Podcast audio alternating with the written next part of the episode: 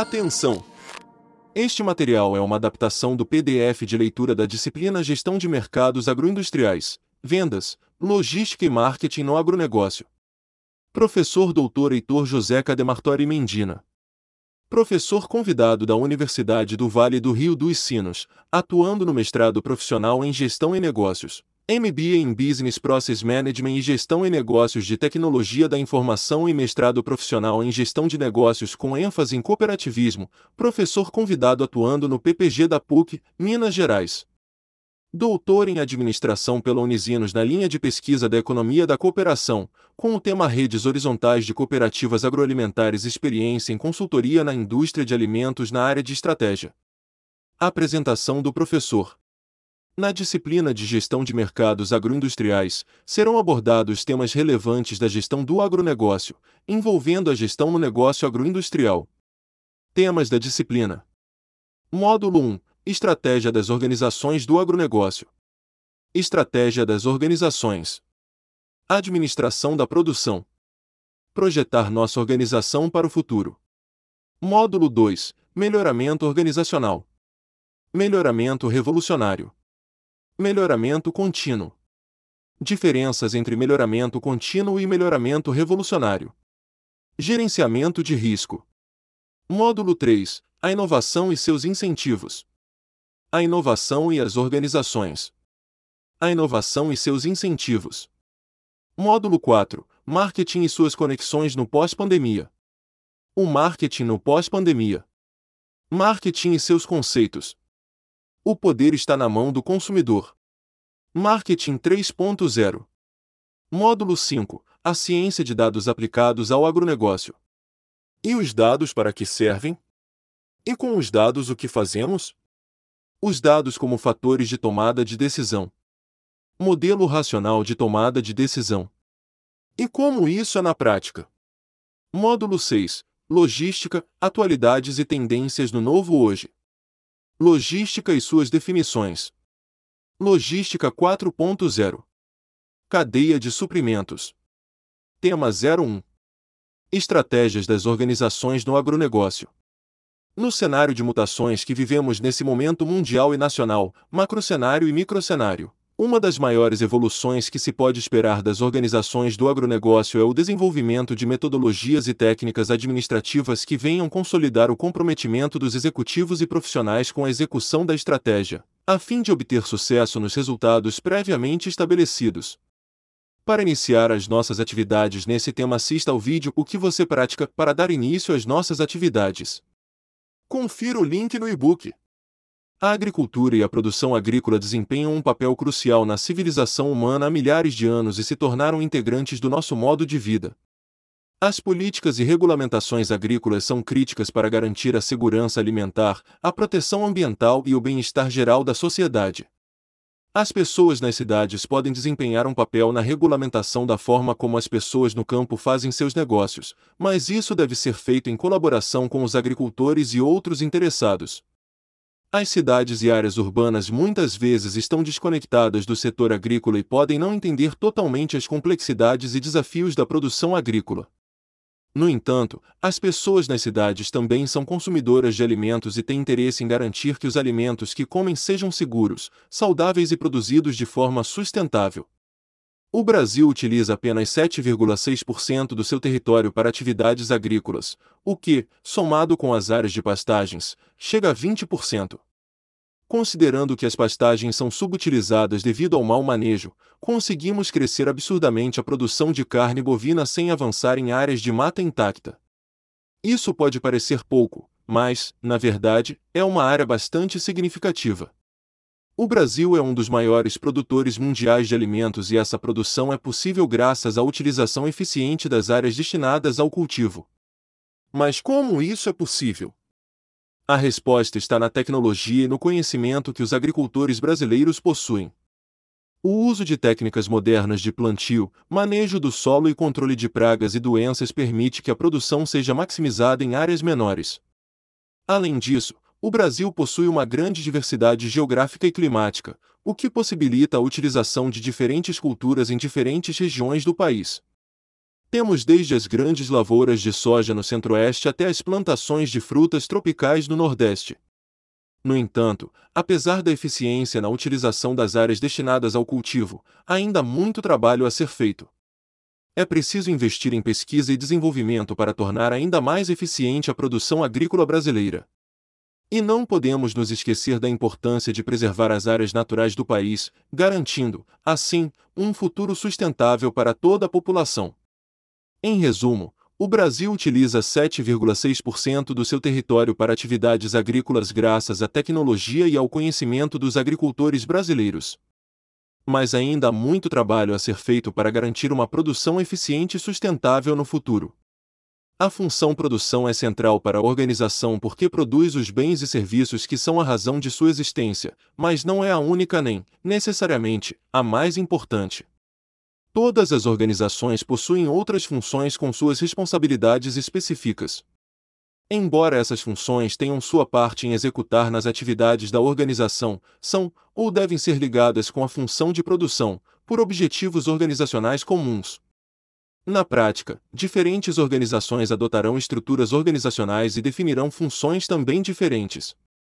Além da função produção, dividimos a organização em três outras funções principais, em termos dos papéis fundamentais que exercem na organização. A função marketing. A função contábil financeira. A função desenvolvimento de produto de serviço. Também destacamos as funções de apoio que suprem e apoiam a produção. Recursos humanos. Compras. Engenharia, suporte técnico. A administração da produção é uma ocupação muito imediata envolve centenas de decisões minuto a minuto durante uma semana de trabalho. Em função disso, é vital que os gerentes de produção tenham um conjunto de princípios gerais que possa orientar a tomada de decisão em direção aos objetivos a longo prazo da organização. Isso é uma estratégia de produção. Envolve a habilidade de colocar a estratégia de produção na hierarquia da estratégia geral da organização, que reúne todas as estratégias funcionais e de negócio.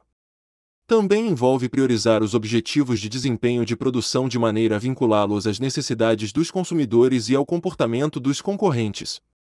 Produtos e serviços são usualmente a primeira coisa que os clientes veem em uma organização. Por esse motivo, é importante que sejam projetados para atender às suas necessidades e expectativas. Os clientes também podem esperar que os projetos sejam atualizados com certa frequência, para exprimir modernidade, avanços tecnológicos e as mudanças de suas necessidades estar de acordo com a visão de futuro, ou seja, o que podemos esperar do cenário que se desenha à nossa frente. Nesse momento que vivemos, o agronegócio possui desafios e perigos que se delineiam. Estamos cercados de países onde já existe a influenza aviária, e sabemos que esse vírus aportar em terras brasileiras é uma questão de tempo.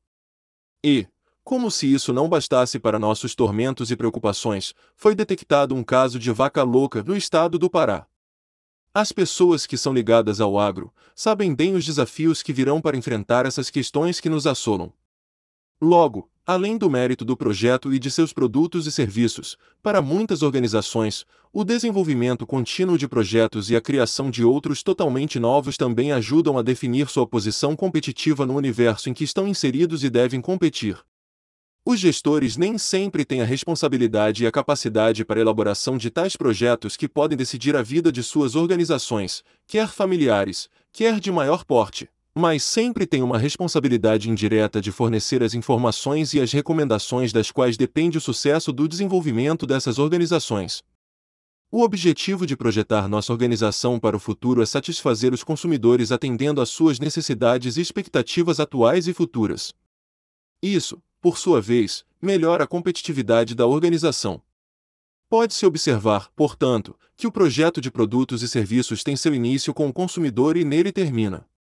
Primeiro, a tarefa de marketing é reunir informações dos clientes e, às vezes, de não clientes, para compreender e identificar suas necessidades e expectativas e também para procurar possíveis oportunidades de mercado, quer seja de ampliar nossa participação de mercados em que já atuamos, como podemos projetar agredir novos mercados dos quais ainda não participamos. Seguindo isso, a tarefa dos gestores que devem planejar os projetos e execução de produtos e serviços é analisar essas necessidades e expectativas, como interpretadas por marketing, e criar uma especificação para o produto ou serviço a ser ofertado e colocado nesses mercados.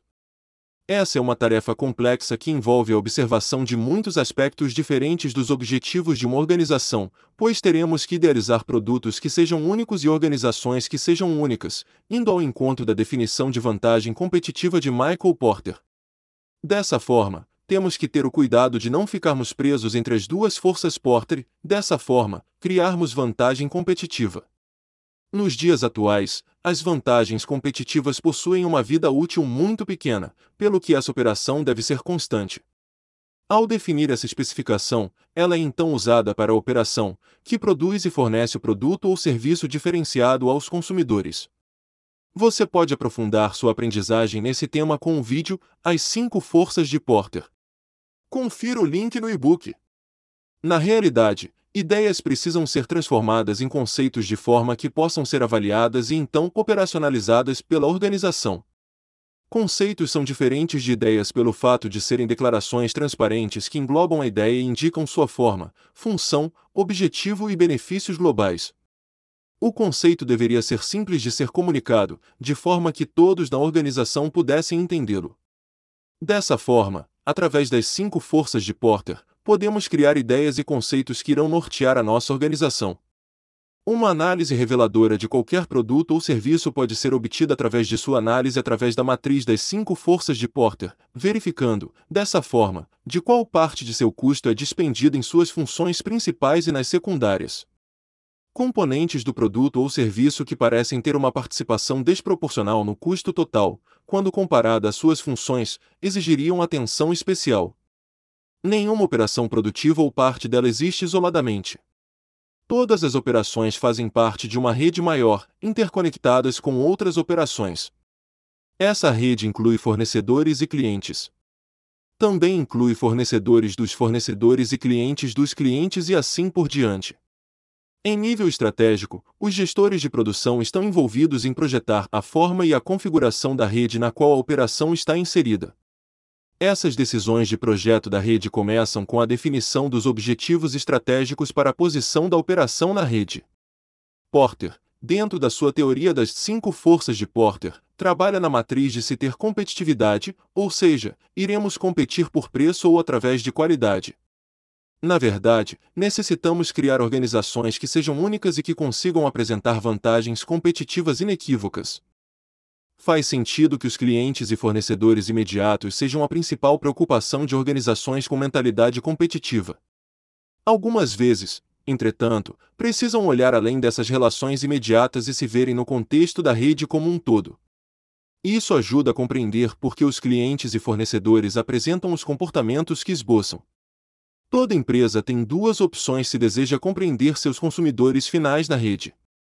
Primeiro, ela pode confiar em todos os clientes e clientes dos clientes intermediários e que formam os elos da rede entre a companhia e os consumidores finais, para transmitir eficientemente à rede as necessidades desses consumidores finais. Em segundo lugar, pode tomar para si a responsabilidade de entender como os relacionamentos cliente-fornecedor transmitem suas necessidades competitivas. A partir das cinco forças, podemos dizer que temos a busca dos desempenhos esperados para nossa organização, ou seja, teremos cinco objetivos de desempenho: qualidade, velocidade, confiabilidade, flexibilidade e custo, que são realmente compostos de muitas medidas menores. Por exemplo, o custo de uma organização é derivado de muitos fatores, que podem incluir a eficiência de compras da operação, a eficiência com a qual ela converte os materiais, a produtividade de seu pessoal e a razão entre pessoal direto e indireto. Todos esses fatores individualmente dão uma visão parcial do desempenho de custos da produção, e muitos deles se sobrepõem em função da informação que incluem. Todavia, cada um deles dá uma perspectiva do desempenho de custos da organização, o que poderia ser útil seja para identificar áreas para melhoramento, seja para monitorar a extensão dos melhoramentos. Para nortear nossa caminhada a respeito disso, vamos assistir o vídeo A Visão do Futuro. O link está disponível no e-book. Acesse ao podcast Estratégia das Organizações para ampliar os conhecimentos sobre o tema. Indicações de filmes audiobooks. O que você pratica? A visão do futuro. As cinco forças de Porter. Meu tambo, meu futuro. Tema 02. Melhoramento organizacional. Em uma organização, as operações precisam considerar a abordagem ou estratégia que deseja para levar avante suas atividades. Duas particularidades: estratégias representam filosofias diferentes, em alguma medida, opostas. Essas duas estratégias são as melhorias contínuas, que, para um melhor entendimento, podemos abordar em dois temas: melhoramento revolucionário e melhoramento contínuo. Antes de abordar o tema, vamos nos desafiar conferindo ao vídeo Porter Conceito de Estratégia. Confira o link disponível no e-book. As organizações eficazes necessitam de uma melhoria contínua em forma de espiral, ou seja, nunca terá fim. Enquanto estivermos no mercado, quer profissional e ou organizacional, estaremos sempre envolvidos com esse tema. Dessa forma, teremos a oportunidade de alguns momentos de reflexão sobre o tema. Veja o vídeo 2: Melhoria contínua. Melhoramento revolucionário. O melhoramento revolucionário, ou melhoramento baseado em inovação, como algumas vezes é chamado, presume que o principal veículo para melhoramento é uma mudança grande e dramática na forma como a operação trabalha. Por exemplo, a introdução de uma máquina nova, mais eficiente, na fábrica, ou o total reprojeto de um sistema computadorizado de reservas de hotel, ou a introdução de um programa de graduação novo e melhor em uma universidade. São todos exemplos de melhoramento revolucionário. O impacto desses melhoramentos é relativamente repentino, abrupto e representa um degrau de mudança na prática e, espera-se, de desempenho. Esses melhoramentos são raramente de baixo custo, usualmente demandando grandes investimentos de capital e, frequentemente, envolvendo mudanças nos produtos, serviços ou na tecnologia do processo. Melhoramento contínuo. Melhoramento contínuo como o nome indica, adota uma abordagem de melhoramento de desempenho que presume mais e menores passos do que o melhoramento incremental. Por exemplo, modificar a forma com que um produto é fixado a uma máquina para reduzir o tempo de mudança, ou a simplificação da sequência de questões quando se faz uma reserva de hotel, ou reprogramação das datas de entrega de trabalhos de um curso de uma universidade de modo a uniformizar a carga de trabalho dos estudantes são todos exemplos de melhoramentos incrementais. Já que não existe garantia de que esses passos no sentido de um melhor desempenho serão seguidos por outros passos, a filosofia global do melhoramento contínuo tenta garantir que haverá. O melhoramento contínuo não se preocupa com a promoção dos pequenos melhoramentos por si. Ele vê os pequenos melhoramentos, todavia, como tendo uma vantagem significativa sobre os grandes, uma vez que eles podem ser seguidos de uma forma relativamente indolor por outros pequenos melhoramentos. O melhoramento contínuo também é conhecido como Kaizen. Kaizen é uma palavra japonesa, cuja definição é dada por Masaaki Mai, que foi um dos principais proponentes do melhoramento contínuo, como segue. Kaizen significa melhoramento na vida pessoal, na vida doméstica, na vida social e na vida de trabalho. Quando aplicado para o local de trabalho, Kaizen significa melhoramentos envolvendo todo mundo, administradores e trabalhadores igualmente. No melhoramento contínuo, não é o tamanho de cada passo que é importante. Mais do que isso, é a probabilidade de que o melhoramento vai continuar. Não é a taxa de melhoramento que é importante no melhoramento contínuo, mas o momentum de melhoramento.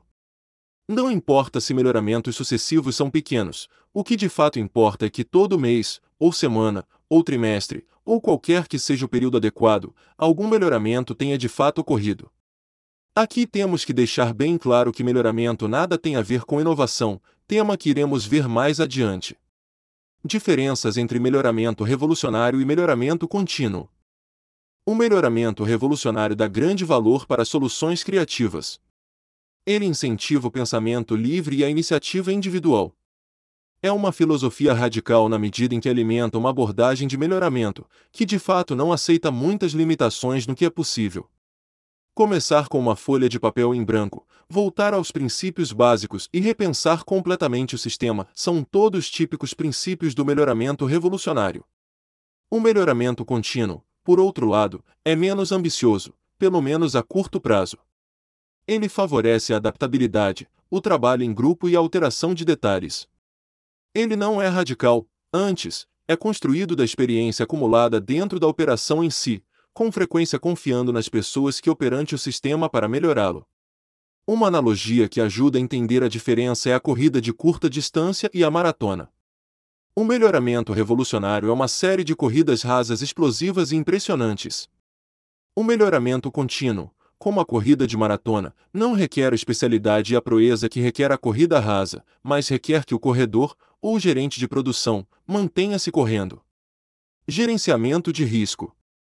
O ponto de ligação entre vacas leiteiras, o projeto Manhattan, que criou a bomba atômica, e o cassino de Monte Carlo é o gerenciamento de risco.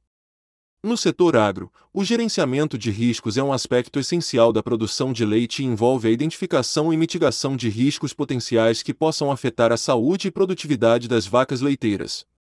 Práticas eficazes de gerenciamento de riscos ajudam os produtores de leite a minimizar perdas financeiras, melhorar o bem-estar animal e aumentar a sustentabilidade de suas operações.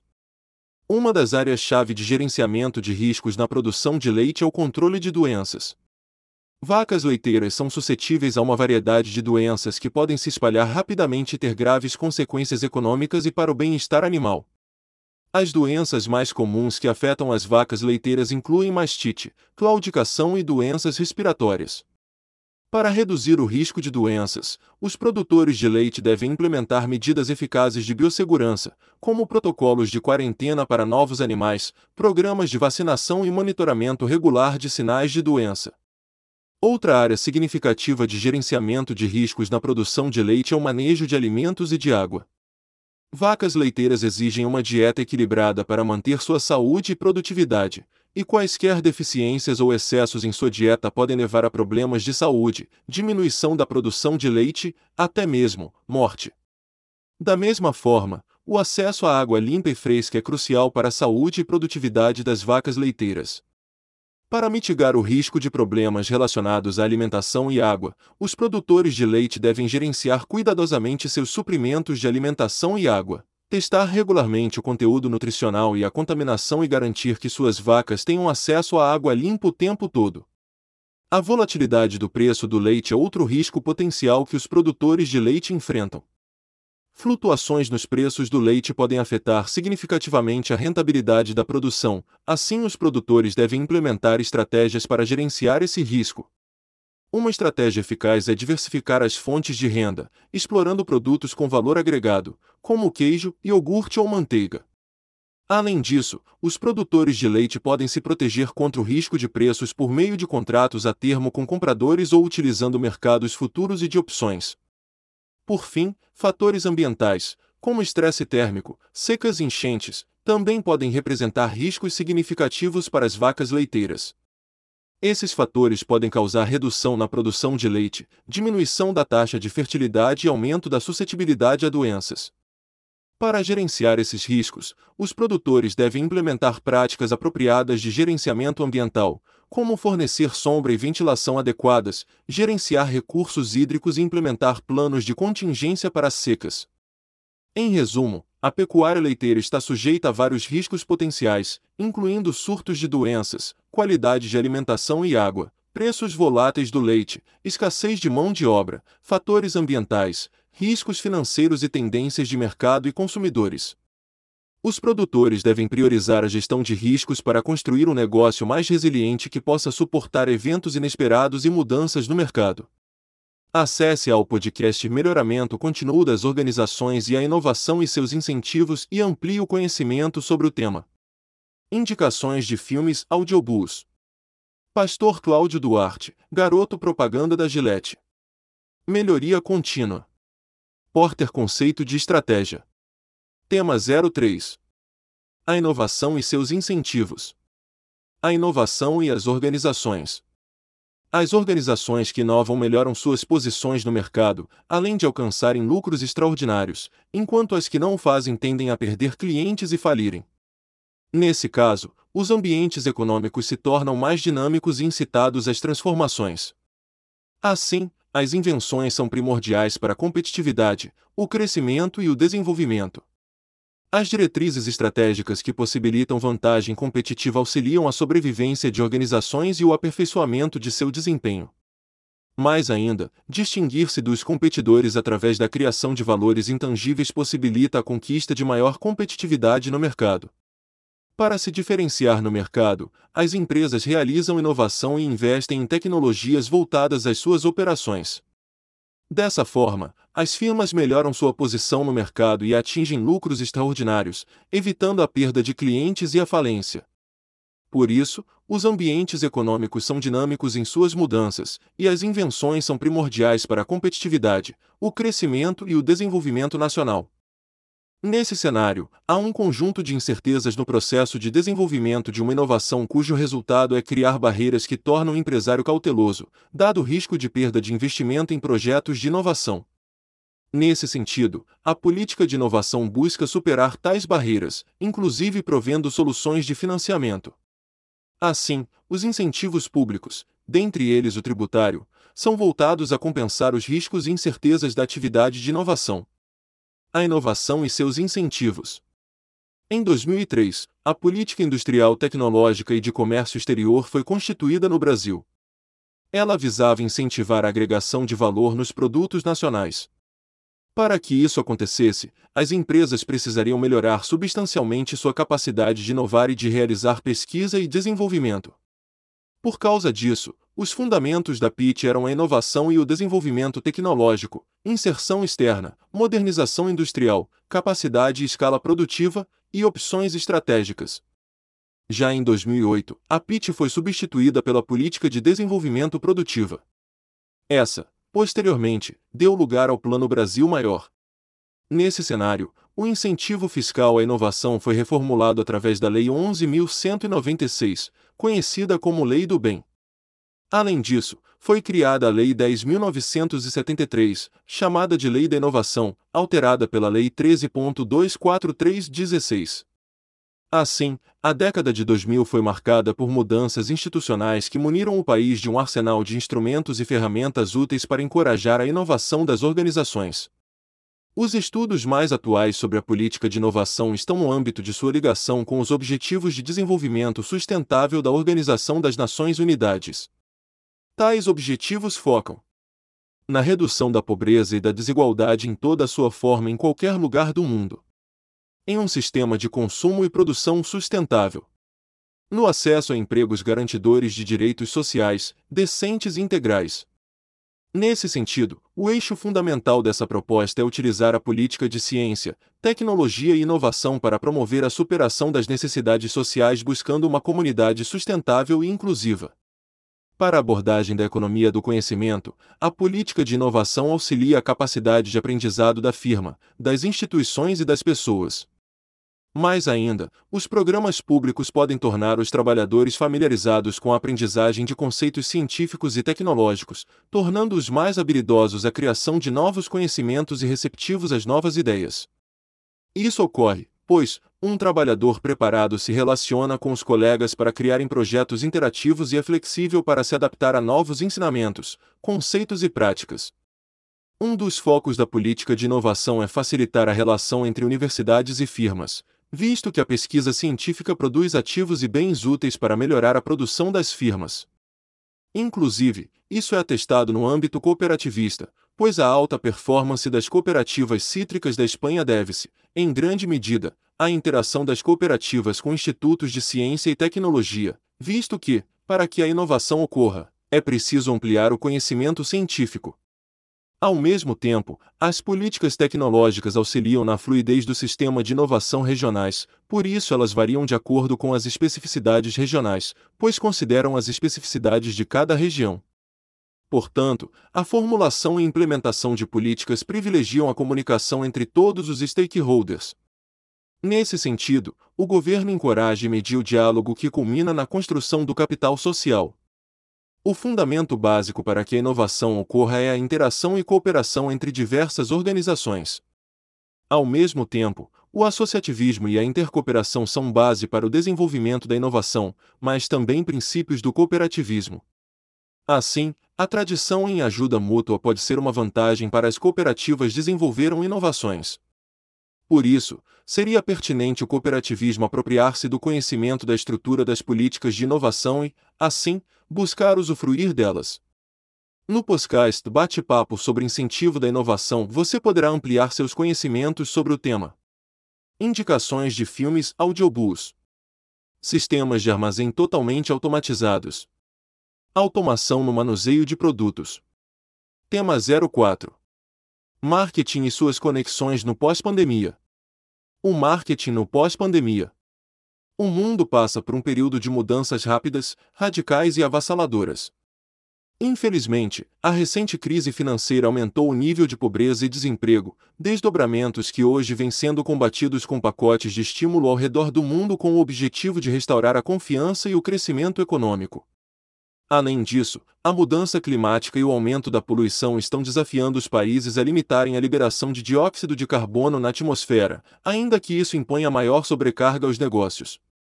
Os países ricos do Ocidente hoje apresentam uma taxa de crescimento muito mais lenta, e o poder econômico está rapidamente passando às mãos de países orientais com taxas de crescimento mais altas.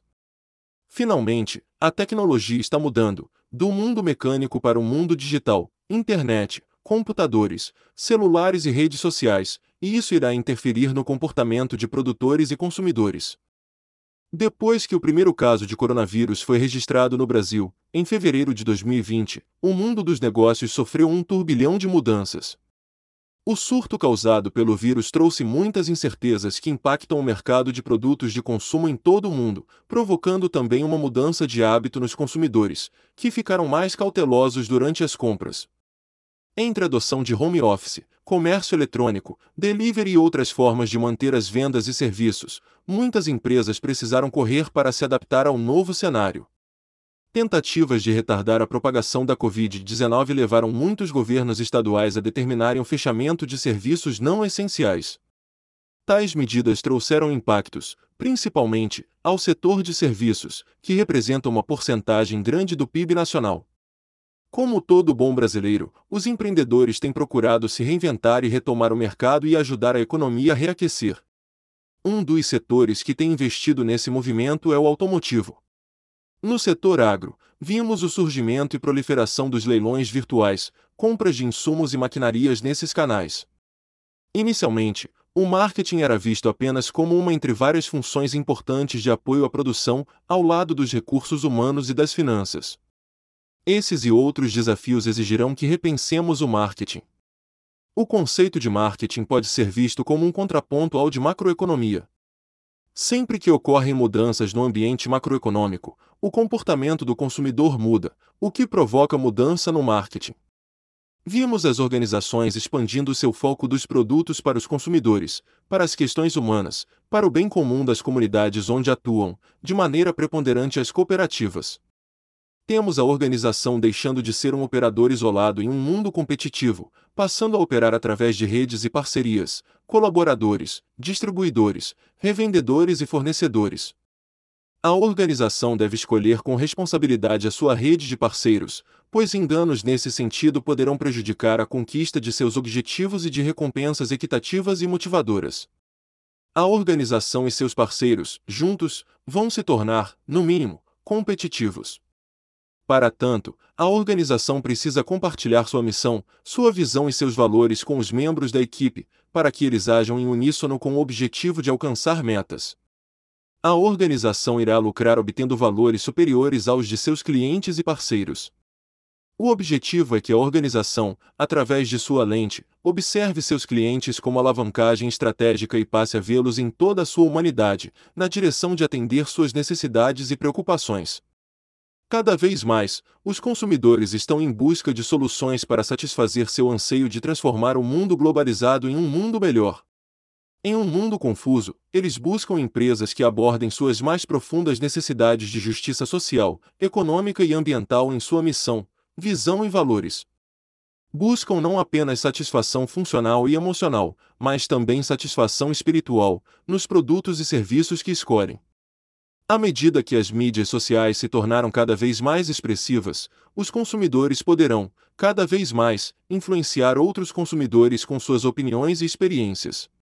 A influência que a propaganda corporativa tem em moldar o comportamento de compra diminuirá proporcionalmente. Além disso, os consumidores estão participando mais de outras atividades como jogos e esporte, assistindo streaming de vídeo e usando cada vez mais o computador, portanto, estão expostos a outros métodos de anúncios, ou em alguns casos, até menos anúncios. Como as mídias sociais são de baixo custo e pouco tendenciosas, será delas o futuro das comunicações de marketing. As conexões entre amigos nos sites de networking social, como o Facebook, principalmente o Instagram, também podem ajudar as organizações a desenvolver insights sobre o mercado. Segundo Camarano, as empresas estão cada vez mais cientes do papel do cliente no mercado como ponto crucial de qualquer negócio. Não basta investir em campanhas de publicidade se não é possível atingir o cliente de forma satisfatória e esse não perceber o valor do produto. Se a empresa conseguir satisfazer seus clientes se atentando às suas características e exigências, o relacionamento com eles se torna mais duradouro e firme. Esse aumento na participação e colaboração do consumidor é examinado em um futuro da competição. Os autores argumentam que o papel do consumidor está mudando. Os consumidores já não são mais indivíduos isolados, agora estão conectados uns aos outros. Suas decisões não são mais inconscientes, ao contrário, são bem fundamentadas em informações. Não são mais passivos, são ativos, oferecendo feedback útil às organizações. As empresas, chamadas de competidores analíticos, sabem que produtos os seus clientes querem, mas também sabem que preços esses clientes pagarão, quantos artigos cada um comprará em uma vida, e que estímulos farão as pessoas comprarem mais. Conhecem os custos de produção e as taxas de rotatividade, mas também podem calcular para quanto o pessoal contribui ou diminui o resultado e como os níveis salariais se relacionam com o desempenho dos indivíduos. Elas sabem quando os estoques estão esgotando, como também podem prever problemas com a procura e as cadeias de fornecimento, para alcançar taxas elevadas de pedidos lucrativos. Esse tipo de empresa concebe seu modelo de gestão de negócio focado no que se chama de competição analítica e fazem isso de uma forma coordenada, como parte de uma estratégia defendida pela liderança e empurrada para baixo para os decisores em todos os níveis capacitando seus executivos para reconhecer a importância estratégica dos dados e a utilizar melhores ferramentas quantitativas para tomar as melhores decisões. Na primeira fase, o marketing era orientado pela transação, concentrava-se em como efetuar a venda.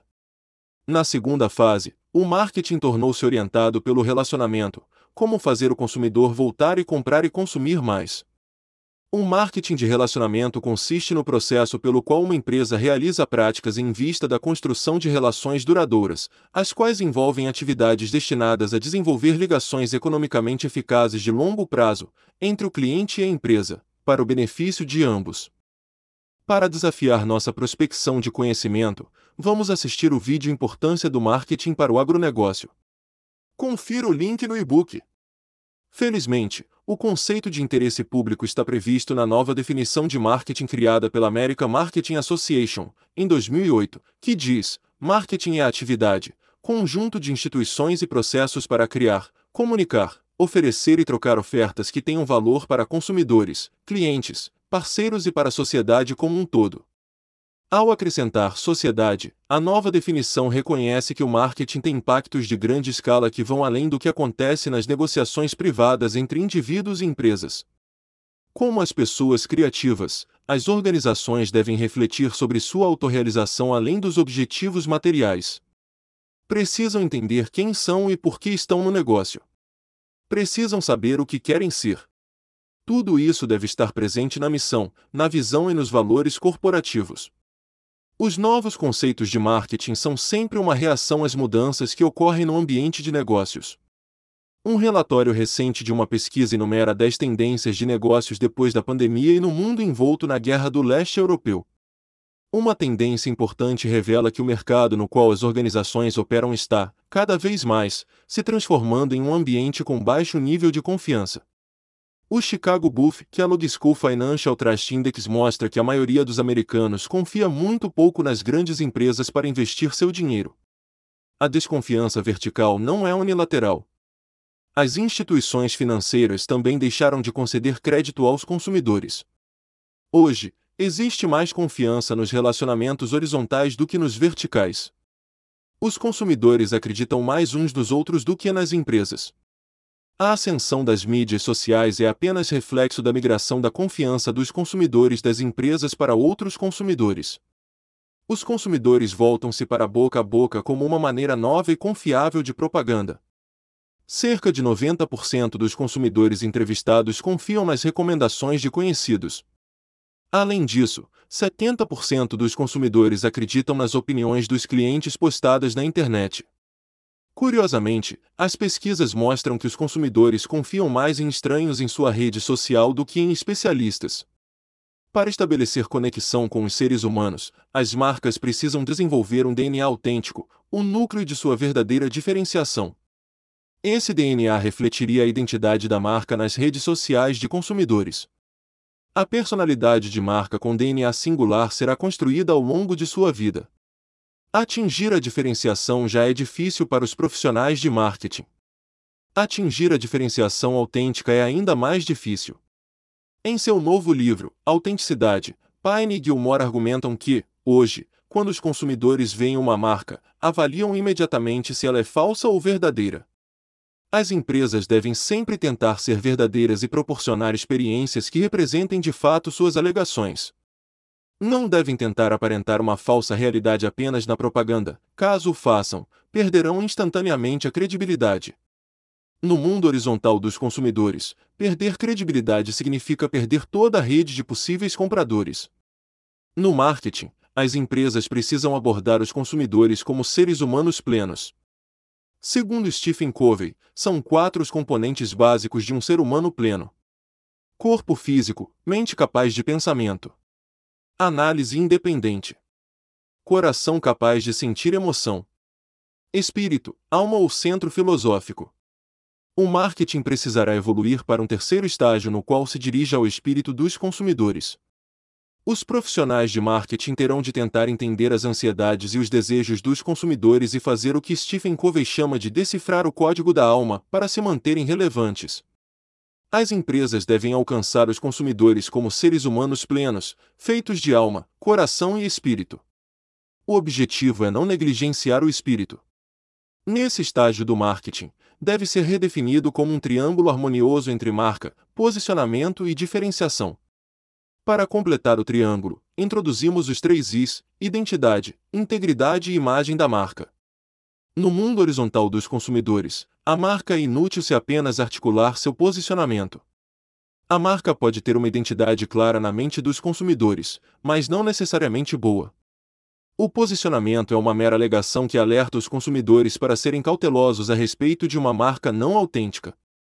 Em outras palavras, o triângulo não está completo sem a diferenciação. A diferenciação é o DNA da marca que reflete sua verdadeira integridade é uma prova sólida de que a marca concretiza suas promessas. Tem a ver com a concretização do desempenho e da satisfação prometidos a seus clientes. A identidade da marca tem a ver com seu posicionamento na mente dos consumidores. Para que sua marca seja ouvida e notada em um mercado tumultuado, precisa ter um posicionamento singular. Precisa também ser relevante para as necessidades e os desejos racionais dos consumidores. Por outro lado, a integridade da marca tem a ver com a concretização do que se alegou a respeito do seu posicionamento e da sua diferenciação.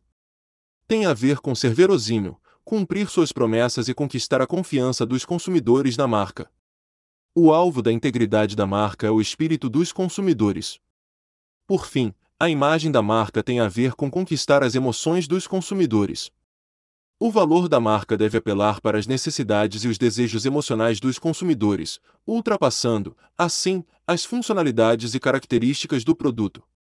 Podemos ver que o triângulo tem por objetivo ser relevante para o ser humano como um todo, mente, alma e espírito. Outro aspecto essencial desse modelo é que, no marketing, os profissionais devem atingir mente e espírito dos consumidores simultaneamente para chegar a seu coração. O posicionamento fará a mente considerar uma decisão de compra. A marca exige diferenciação autêntica para que o espírito humano confirme a decisão. Finalmente, o coração levará um consumidor a agir e tomar uma decisão de compra. O poder está nas mãos do consumidor. No marketing contemporâneo, o poder está nas mãos do consumidor. Infelizmente, nem todas as organizações têm acesso direto aos consumidores. Em geral, há intermediárias entre ambos. Essas parcerias de canal não apenas distribuem os produtos no mercado, como também atuam como ponto de contato com o consumidor. Em alguns casos, os parceiros de canal são considerados mais importantes do que os fabricantes. Essa importância crescente dos parceiros de canal exige que as empresas levem em consideração outros fatores quando gerenciam seus parceiros. Em primeiro lugar, as empresas devem conhecer a margem de contribuição de seus produtos, a velocidade do giro de estoque e a importância estratégica geral para os parceiros de canal. Em segundo, as organizações devem mostrar preocupação genuína e gestão ativa do processo de apoio às vendas por meio do marketing cooperativo. Finalmente, uma organização também deve conhecer e se importar com as impressões gerais e a satisfação de seus parceiros de canal. Esse conceito de integração organização-canal é particularmente importante nos casos em que os canais estão se tornando um elo cada vez mais importante na cadeia de valores, a ponto de que, hoje, muitos canais e organizações concorrerem pela lealdade e propriedade do consumidor. Sem a presença dessa integração na cadeia de valor, organizações e canais provavelmente se envolveram em um jogo de soma zero em busca de margens e influência sobre o consumidor, em vez de trabalharem em conjunto para descobrir e empregar oportunidades de sinergia para enfrentar outros concorrentes. A integração organização-canal costuma começar com a cooperação básica entre a organização e seus parceiros de canal. À medida que o relacionamento se fortalece, os dois começam a se integrar, integrando-se também com outros membros da cadeia de valor do setor. O processo de integração envolve o compartilhamento regular de informações e planejamento estratégico conjunto. Quando a parceria avança para o próximo estágio, seus valores se unem, e já não detectamos mais diferenças entre a organização e seus parceiros de canal. Ao se chegar à parceria do canal criativo, observamos quatro estágios de excelência. Uma organização está no primeiro estágio quando utiliza um canal, seja esse canal uma força de vendas direta ou um único parceiro de canal, para todos os seus esforços de vendas. E o estágio do canal único. Muitas empresas começam em um contexto regional limitado, em que sua própria força de vendas ou um único parceiro de canal dá conta de todas as vendas. Na medida que a organização cresce, acrescenta outros distribuidores e outros canais para aumentar sua área de cobertura, a receita com as vendas e a disponibilidade do produto sem limitar onde ou para que cada distribuidor ou outro canal pode vender. Em geral, essa estratégia provoca conflitos de vendas entre os distribuidores e outros canais. Esse segundo estágio é o estágio multicanal, no qual a organização vende para múltiplos distribuidores e canais diretos, mas não estabelece fronteiras geográficas, de produtos ou segmentos. Um sistema de distribuição mais avançado leva em consideração os problemas de conflitos de canais e divide o mercado da organização em territórios, segmentos de consumidores ou de produtos. Cada distribuidor ou canal recebe, então, uma parte separada do mercado. Esse terceiro nível é o estágio do canal baseado no território, em que a organização estabelece fronteiras e regras claras segundo as quais os distribuidores e canais diretos devem operar, a fim de evitar o conflito de canais. Marketing 3.0 Para aprender mais, assista o vídeo 2. As práticas do Marketing 3.0 proporcionam oportunidades de várias maneiras. Sob a perspectiva corporativa, as empresas que tiverem uma boa missão, boa visão e bons valores podem ingressar com mais facilidade em novos mercados, pois terão melhor recepção. Possuirão a oportunidade de participar dos mercados em ascensão nos países em desenvolvimento. Os governos dos países em desenvolvimento acolhem de braços abertos os investimentos de organizações que transformam a vida de sua população. Essas organizações também conquistam o apoio de organizações não governamentais para concretizar sua missão. Além disso, terão maior amplitude nos mercados em que a regulamentação normalmente é rígida. Com sólidas práticas de negócios, as organizações terão menos com o que se preocupar. O acesso a novos mercados significa potencial aumento de receitas e lucros, especialmente porque a concorrência nesses mercados é menor do que em outros. A pandemia deixou mais claro que, nesse novo modelo de demanda, as empresas terão que se reinventar para sobreviverem, melhorando seus processos de negócios e a forma de se relacionar com seus clientes.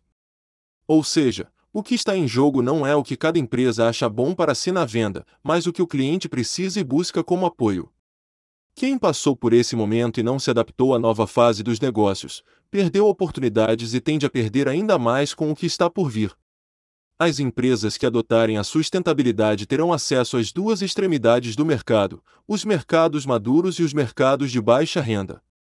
Os consumidores dos mercados maduros adoram o conceito da sustentabilidade, uma vez que toca o espírito humano.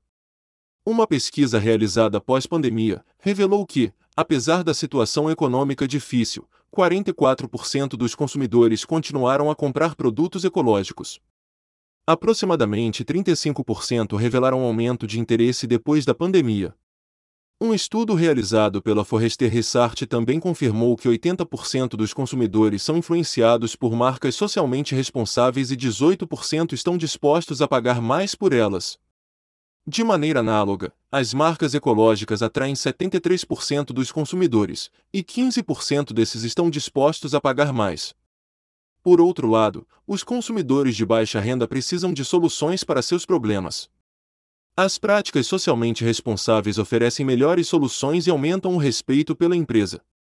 Da perspectiva do marketing, a sustentabilidade capacita as empresas a buscar novos segmentos de mercado, especialmente os crescentes segmentos de consumidores colaborativos, culturalmente ativos e criativos.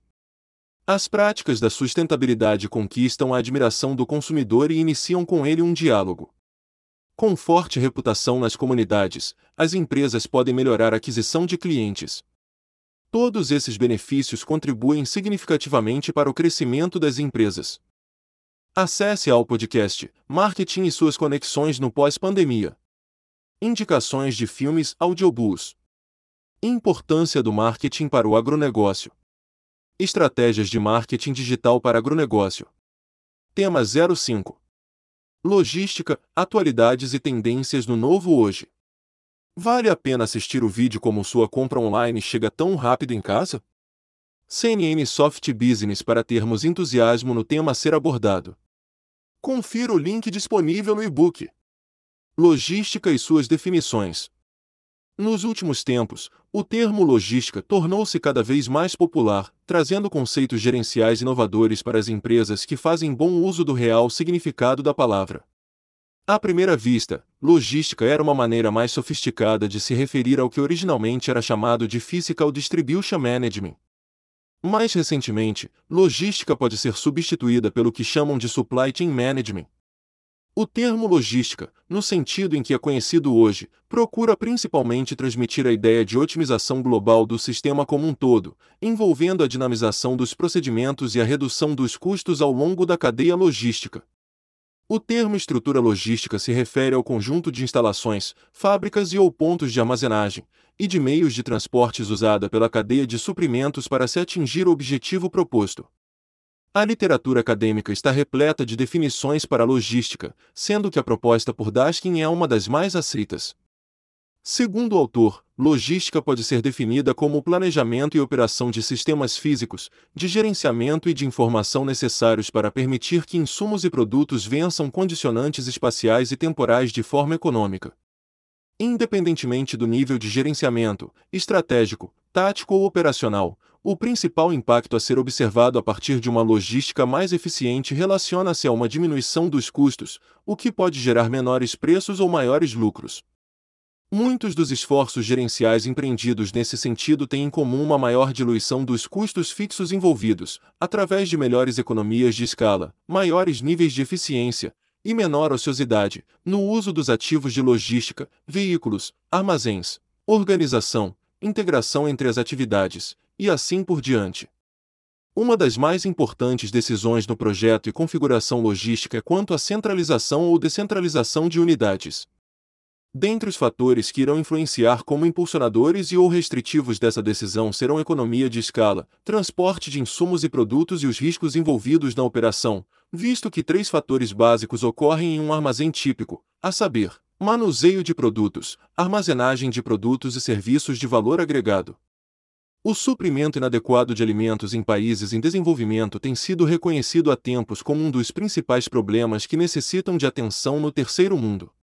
Bourne considerava que havia três vias principais pelas quais o suprimento de alimentos poderia ser aperfeiçoado: aumentar a área de produção, aumentar a produtividade ou definir um número maior de colheitas por ano.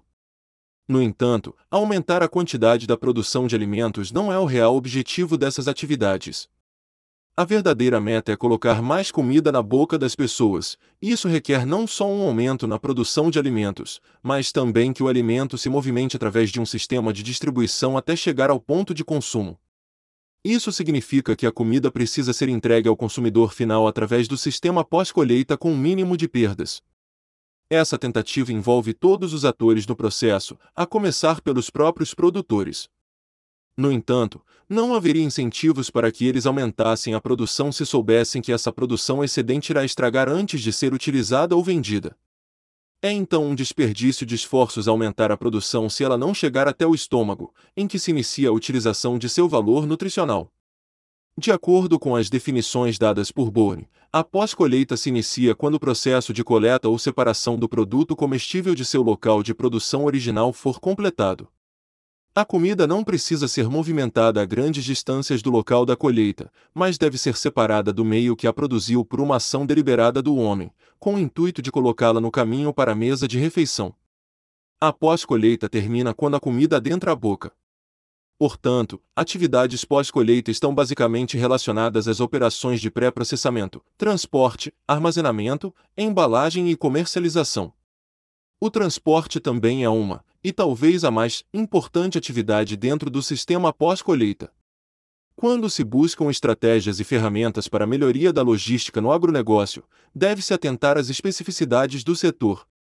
Podemos citar como especificidades a necessidade de gerenciar as incertezas e sazonalidades, pois os produtos são voláteis, quanto à quantidade e qualidade produzidas, e têm curta validade, tempo de prateleira. Ainda, a volatilidade dos preços com relação às safras e entre safras, o que forma um trade bastante complexo, arraigado de vícios e atravessadores. Além disso, a produção é descompassada à distribuição para a indústria de processamento. Logística 4.0 Atualmente, estamos vivenciando a migração da logística 3.0 baseada na implantação de softwares de gestão, principalmente os de armazenamento e os de transporte, para a logística 4.0 baseada em estruturas inteligentes conectadas entre si. Elas ainda não estão totalmente integradas, autônomas e autogerenciáveis, porém essa é a tendência. Empresas de todo o mundo vêm se empenhando a fim de dar um choque e coeficiência na gestão de logística de suprimentos. A perspectiva da escassez de água limpa, elevação dos custos de energia a partir de fontes não renováveis e a crescente da sociedade por uma postura ambiental mais comprometida expuseram as organizações a uma série de desafios. Porém, há também oportunidades de harmonizar as questões restritivas ambientais com questões impulsionadoras no que tange a uma produção mais eficaz. A Bayer, multinacional alemã que atua nas áreas de saúde e nutrição, anuncia no Brasil um projeto de substituição gradativa de suas opções tradicionais de transporte, veículos movidos a diesel, por modais mais limpos e modernos, veículos elétricos, movidos a gás natural veicular ou bimetano e transporte ferroviário.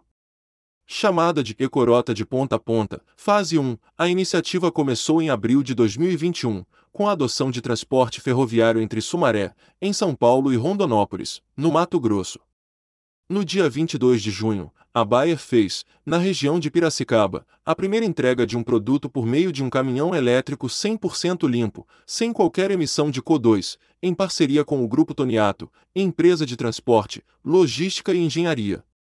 Entre maio e junho, a adoção de modais sustentáveis pela Bayer já evitou a emissão de 110 toneladas de CO2 sem qualquer prejuízo à operação em termos de eficiência e processos. Trata-se de uma iniciativa pioneira. Estamos dando, em colaboração com os nossos fornecedores e parceiros, o primeiro passo do que será uma longa jornada de inovação ecológica no agronegócio brasileiro, comenta Shirley Virti, líder de cadeia de fornecimento da Bayer Brasil. No mais, a Bayer incorporará a adoção de modais de transporte sustentáveis como um diferencial para a escolha de fornecedores para as suas fábricas. Com esses passos, a empresa estima evitar a emissão de quantidades significativas de gases de efeito estufa, visto que os modais sustentáveis trazem benefícios de 20% a 100% de redução de emissão de CO2, dependendo da opção adotada. A adoção de modais sustentáveis de transporte não trouxe prejuízo algum para a eficiência de nossas operações. Foi uma decisão de custo zero, o que quebra o paradigma de que modernizar as operações e torná-las mais ecológicas e sustentáveis custa caro e é inviável numa perspectiva financeira ou de eficiência. Além disso, em função da força da nossa marca, nossos fornecedores estão investindo em alternativas limpas, pois consideram que desenvolver isto junto à Bayer agrega valor aos seus negócios. Essa ação é mais uma das importantes iniciativas que a Bayer está adotando para atingir suas ambiciosas metas de sustentabilidade, que incluem tornar-se uma empresa carbono neutro até 2030, tornar seus locais de produção neutros para o clima e reduzir as emissões de poluentes em toda a sua cadeia de valor, o que inclui a escolha de parceiros e fornecedores mais sustentáveis. No que tange às questões de logística, temos que inserir o tema de cadeias de suprimentos. Segundo Christopher, uma cadeia de suprimentos é um conjunto de empresas conectadas e interdependentes que trabalham em regime de cooperação para gerenciar e controlar os fluxos de materiais, financeiros e de informações que perpassam todas as organizações até chegar ao cliente final. Essas ações visam a coordenação das relações entre as empresas, objetivando resultados mais lucrativos para os integrantes das cadeias de suprimentos. Cadeias de suprimentos Somos convidados para ver o vídeo Como a logística reversa pode beneficiar as empresas e o mundo? Confira o link no e-book. Baversox, Clois, Cooper e Baversox afirmam que a colaboração tem o objetivo de melhorar a eficiência operacional e o posicionamento estratégico. Dessa forma, as operações da cadeia de suprimentos exigem processos gerenciais que atravessam as fronteiras organizacionais e áreas funcionais, conectando fornecedores, parceiros comerciais e clientes desde a compra inicial de material até a entrega de bens e serviços.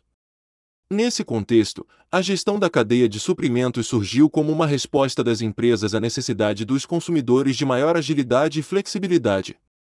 A SCM foi estabelecida como uma nova forma de estratégia gerencial que passou a ser posteriormente estudada pelo meio acadêmico com o objetivo de aumentar a competitividade das organizações por meio da oportunidade de reduzir custos e aumentar o valor dos produtos. Desse modo, a SCM iniciou, de forma não estruturada, a busca pelo aumento da competitividade e acabou se fortalecendo de forma globalizada. Isso porque, por meio da SCM, as organizações vêm desenvolvendo novos diferenciais que vão desde novas formas de gerenciar e desenvolver negócios até inovações tecnológicas, de materiais, novas formas de relacionamento com os clientes e diferentes estratégias de marketing. A base da SCM está no comportamento colaborativo para atingir o objetivo de atender o cliente. Para que o processo que interliga as relações entre as empresas ocorra de maneira efetiva, um dos pontos importantes a ser gerenciado é o fluxo de informações. Esse fluxo tem, a cada dia, ganhado nova importância para as operações conjuntas, especialmente por conta do crescimento das aplicações de e-business e e-commerce e do uso da internet como tecnologia a serviço da SCM.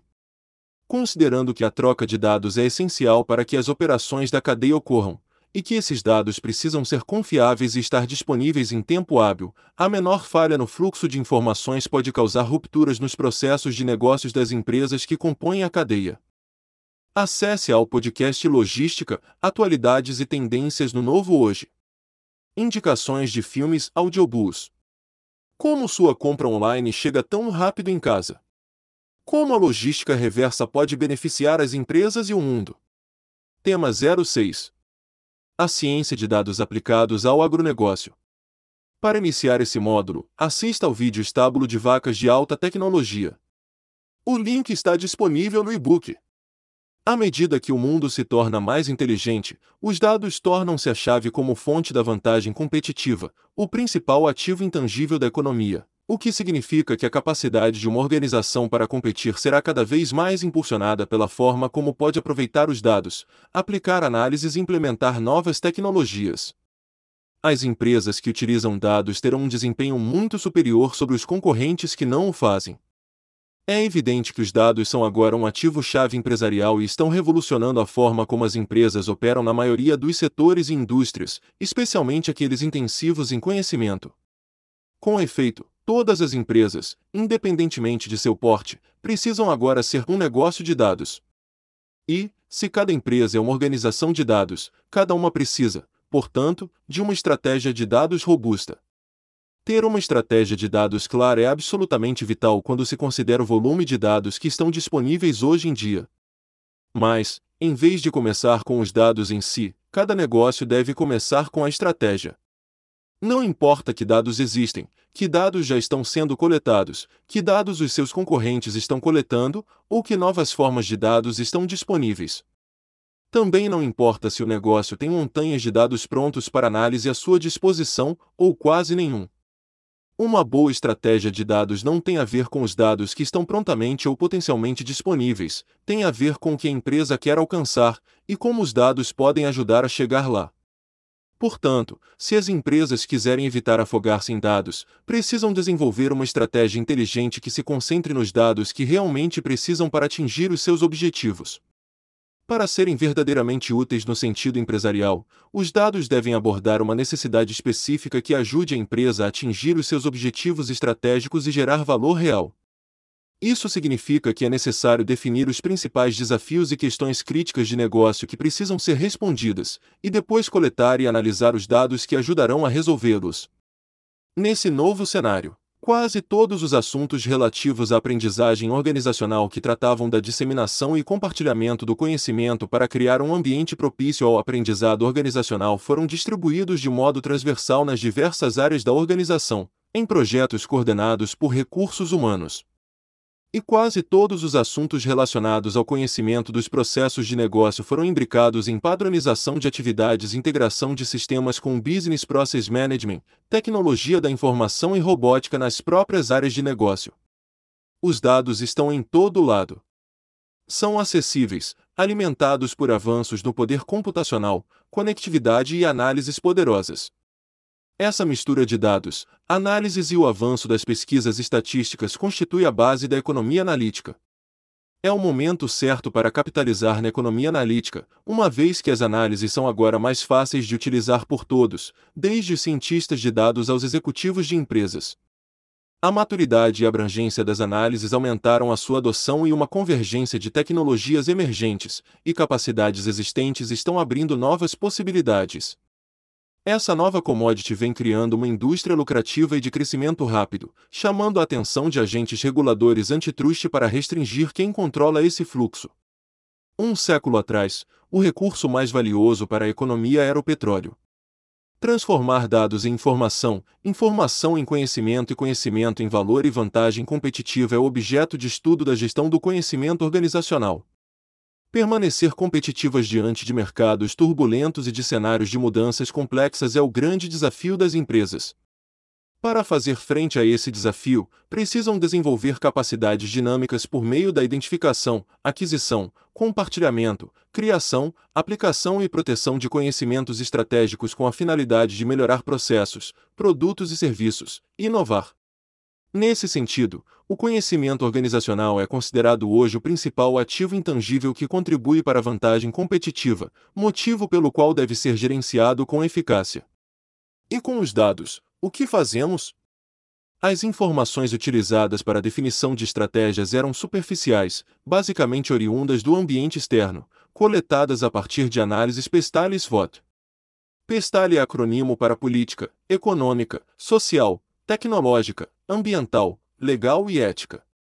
Sendo assim, a análise pestal é utilizada para analisar mudanças políticas, econômicas, socioculturais, tecnológicas, ecológicas, legislativas e éticas no ambiente de negócios. Ela ajuda a trazer uma visão mais macro das ameaças e oportunidades externas a que empresas estão expostas, sendo amplamente utilizada para esse fim. SWOT é o acrônimo para as palavras de língua inglesa Strengths, Weaknesses, Opportunities e Threats, que, traduzidos para o português, significam forças, fraquezas, oportunidades e ameaças. A análise SWOT é uma das ferramentas mais usadas pelas empresas em processos de planejamento estratégico como forma de recolher dados importantes que caracterizam o ambiente empresarial interno, forças e fraquezas, que são controláveis, externo, oportunidades e ameaças, que são incontroláveis. Logo, os dados mapeados externamente, macroambiente e mesoambiente, se constituem em oportunidades ou ameaças para o sucesso da empresa, e os mapeados internamente, microambiente, se constituem em forças e fraquezas, que facilitarão ou dificultarão o desempenho da empresa. Do ponto de vista da análise do ambiente externo de uma empresa, oportunidades são forças, variáveis ou situações externas, não controláveis pela empresa, dentro de determinado cenário, e que podem favorecê-la além do seu desempenho esperado, desde que sejam identificadas e por ela aproveitadas satisfatoriamente em tempo hábil.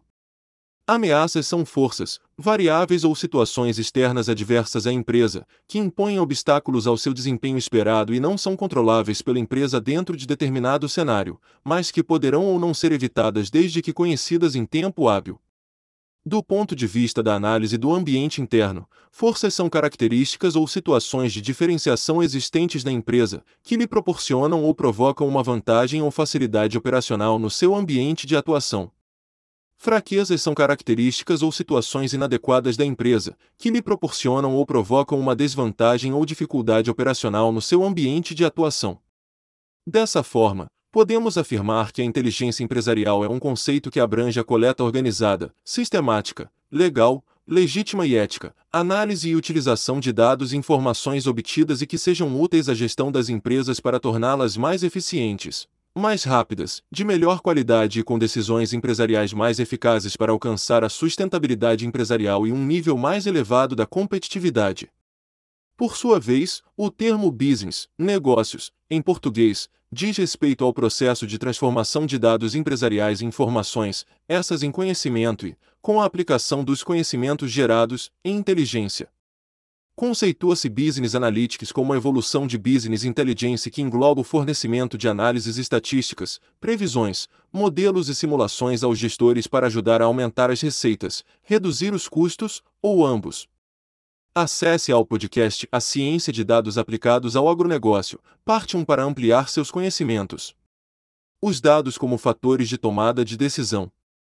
Todos esses processos são utilizados, entre outras coisas, para tomar decisões.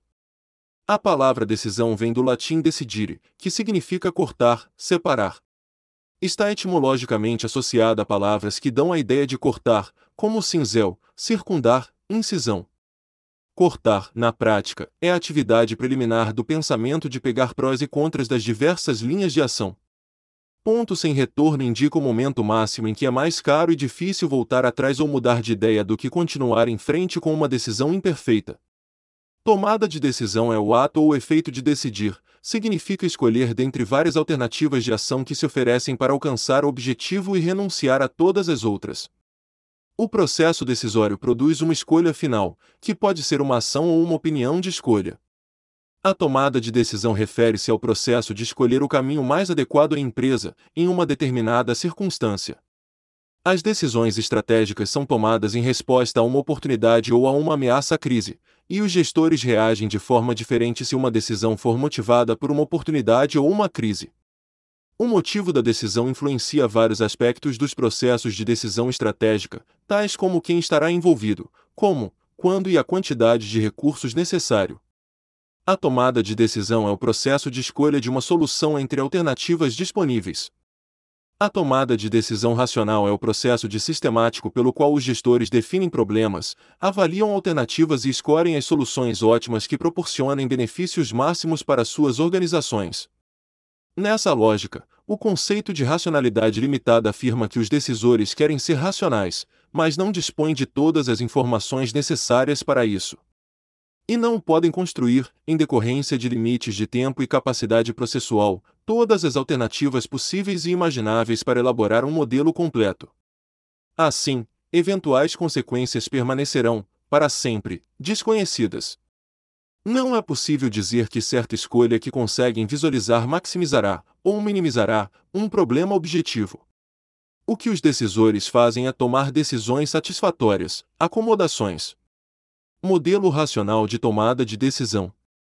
Essas análises conduzem à utilização de um modelo racional de tomada de decisão, sistematizado e estruturado, que pressupõe regras e procedimentos pré-definidos a partir de alguns questionamentos. Qual é o problema? Quais são as alternativas? Quais são os custos e vantagens de cada alternativa? O que deve ser observado como padrão para tomar decisões em situações similares? O processo de tomada de decisão racional tem as seguintes etapas: definir o problema objetivo, entendendo seu contexto. Definir critérios de decisão segundo o decisor responsável. Gerar linhas de ação alternativas. Coletar informações para estimar as consequências de cada linha. Avaliar cada alternativa em relação a custos, riscos e resultados e escolher a melhor. Implementar a alternativa escolhida. Avaliar os resultados alcançados. O modelo racional de tomada de decisão refere-se ao processo decisório no qual os administradores tomam decisões ótimas que maximizam os resultados da empresa. Dessa forma, o processo levaria a uma decisão ideal, independente de quem a tomasse.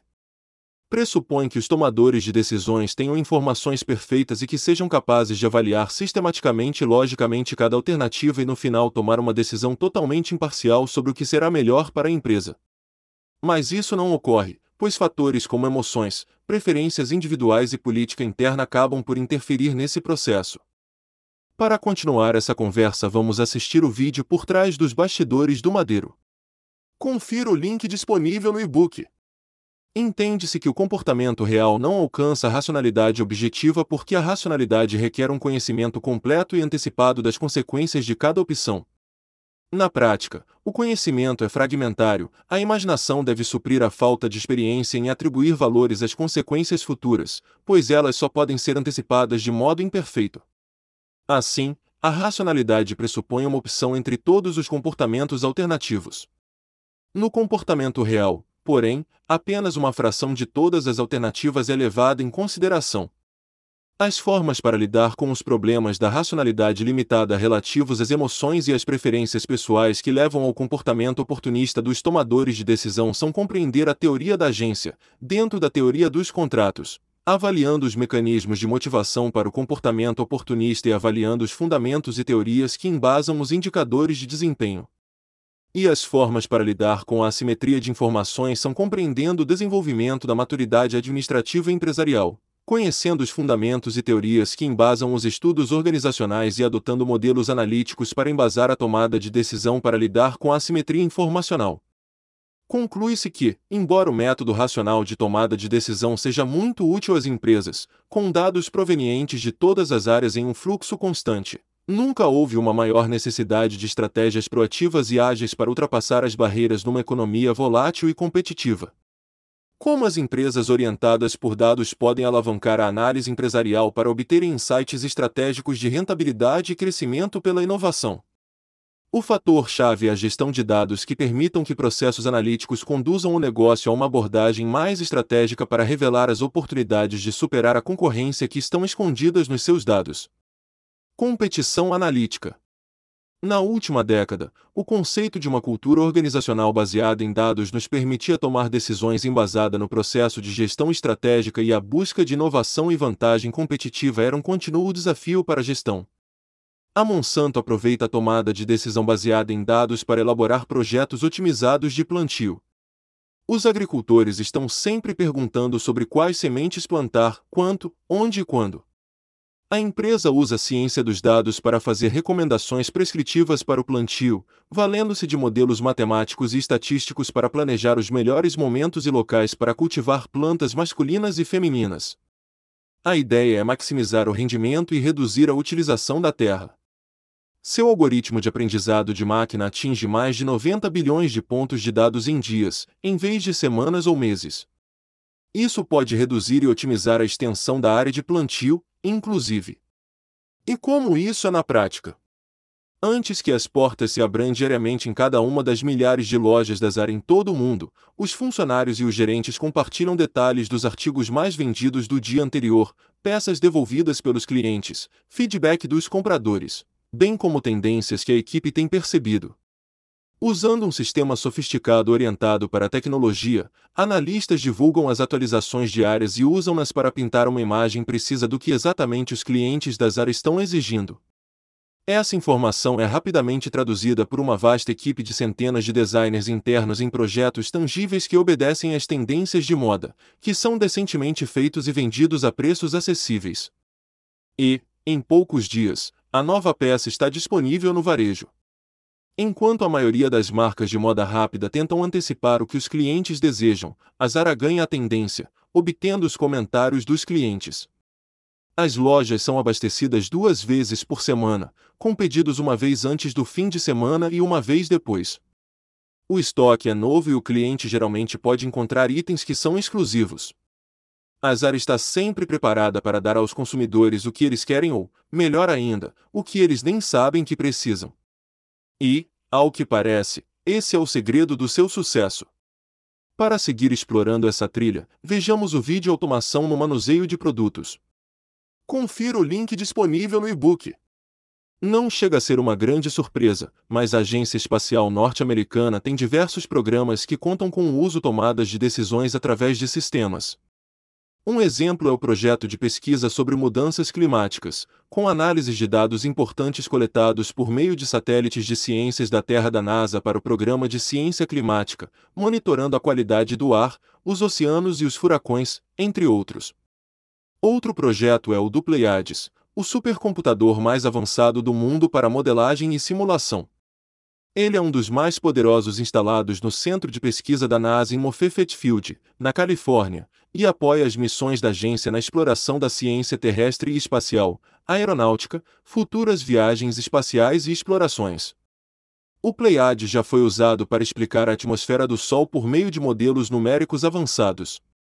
Usado para modelagem e simulação, esse supercomputador ajuda os pesquisadores da NASA a aproveitar os recursos computacionais vastos e incorporar simulações em escalas espaciais. A Nike é líder mundial em várias categorias de calçados e vestuários esportivos e está investindo pesadamente em aplicativos, visando a tomada de decisão. A Nike está olhando além dos produtos físicos e pretende criar marcas de estilo de vida que os atletas não querem correr sem. A empresa tem várias linhas diferentes, em mais de 180 países. No entanto, a forma como ela segmenta e serve esses mercados é o seu diferencial real. A empresa divide o mundo em empreendimentos esportivos em vez de apenas em geografia. A teoria é que as pessoas que jogam golfe, por exemplo, têm mais em comum do que as pessoas que simplesmente vivem próximas umas das outras. Essa estratégia de varejo e marketing é, em grande parte, impulsionada por Business Analytics. A Nike tem investido também em Analytics demográfica para definir seus mercados de teste e impulsionar seus negócios. A Valgreens é a maior rede de farmácias dos Estados Unidos, fornecendo produtos e serviços de saúde e bem-estar para quase 6 milhões de americanos por dia. Há alguns anos, a empresa resolveu combinar análises avançadas de dados com intervenções focadas em resultados, analisando 8,3 bilhões de dados de eventos médicos para trazer insights analíticos para os seus programas de saúde. O objetivo era implementar uma ferramenta de avaliação de pacientes que poderia ser utilizada para melhorar programas de atendimento, impactando diretamente na qualidade do serviço e na precisão da pontuação de risco utilizadas pelos profissionais médicos, médicos assistentes e enfermeiros. As escalas de avaliação de risco são ferramentas fundamentais para que as equipes médicas, tanto de visitas domiciliares quanto das clínicas médicas, possam priorizar consultas, tratamentos e medicamentos com base no histórico familiar e de vida de cada paciente. O resultado? As equipes conseguem realizar um melhor atendimento de seus pacientes, avaliando suas condições de saúde e sendo capazes de dar recomendações de serviços e produtos focados para cada um. Pacientes mais saudáveis, medicados e tratados cedo, menos doentes nos hospitais, menos gastos com medicações e consultas. No McDonald's, maior rede de restaurantes fast food do mundo, embora Analytics e a inteligência artificial já estivessem sendo amplamente utilizadas pela cadeia para otimizar seus processos, o ponto da virada foi quando a tecnologia entrou para trazer resultados concretos para a empresa. Toda rede de fast food tem como objetivo principal oferecer produtos pelo menor preço e aumentar sua rentabilidade. Para que isso fosse possível, o McDonald's precisaria entender as preferências individuais dos seus bilhões de consumidores e traduzir esses dados em novas tendências. Esses dados geram informações muito importantes sobre o negócio, como quando e onde os clientes consomem seus lanches, com que frequência, se usam o drive-thru e o que consomem. Como resultado, começaram a testar mudanças importantes em seu menu. No Canadá, os restaurantes já possuem menus digitais que podem mudar de acordo com o clima, oferecendo comidas mais adequadas aos dias frios, por exemplo, aumentando as vendas em cerca de 3,5%. Outra mudança foi oferecer o café da manhã, anteriormente disponível apenas até às 11 horas, durante todo o dia, criando o All Day Breakfast, essa mudança impactou sozinha 3,7% das vendas nos Estados Unidos. A American United Parcel Service é uma das maiores empresas do mercado de logística. É uma das que estão transformando seus negócios por meio da Business Analytics para melhorar cada vez mais a já ágil rede de logística da empresa. O objetivo é otimizar as rotas usadas pela empresa enviando mensagens para seus motoristas por meio do dispositivo de navegação. Além disso, o sistema otimiza as rotas de entrega automaticamente. A empresa também está colhendo informações de todas as suas entregas para entender que tipo de soluções de distribuição podem funcionar melhor em cada região geográfica diferente. Com milhares de motoristas, as mudanças irão impactar na redução de milhões de milhas percorridas durante suas entregas, além de toneladas métricas de emissões de carbono. A eficiência resulta não apenas no negócio, mas também nos projetos de sustentabilidade da empresa. Vejamos o vídeo Automação no manuseio de produtos. Confira o link no e-book. Para ilustrar como o Business Analytics pode impactar a indústria, nesse caso, a farmacêutica, o website Information Week fez um estudo especial sobre o uso da inteligência de dados pela gigante Merck. A fabricante é especializada na produção de vacinas, produtos de primeira necessidade para assegurar a saúde das pessoas por todo o globo. No entanto, as vacinas são produtos extremamente sensíveis para serem produzidos, exigindo condições precisas durante todo o processo. Caso contrário, os materiais devem ser descartados, impactando diretamente no rendimento de suas fórmulas. Imagine que, durante o processo de produção de vários lotes de vacina, o material descartado pode chegar a valer milhões de dólares em receita perdida. Com o início do projeto de Business Analytics, foi possível agrupar e mapear cada lote de vacinas e observar os padrões dos dados, verificando o rendimento de cada produção. Cada dado era recolhido em laboratório, captado e analisado. Como resultado, depois de alguns meses, bilhões de cálculos e milhões de comparações lote a lote, a Merck fez uma grande descoberta: certas características na fase de produção das vacinas estavam intimamente ligadas ao rendimento final.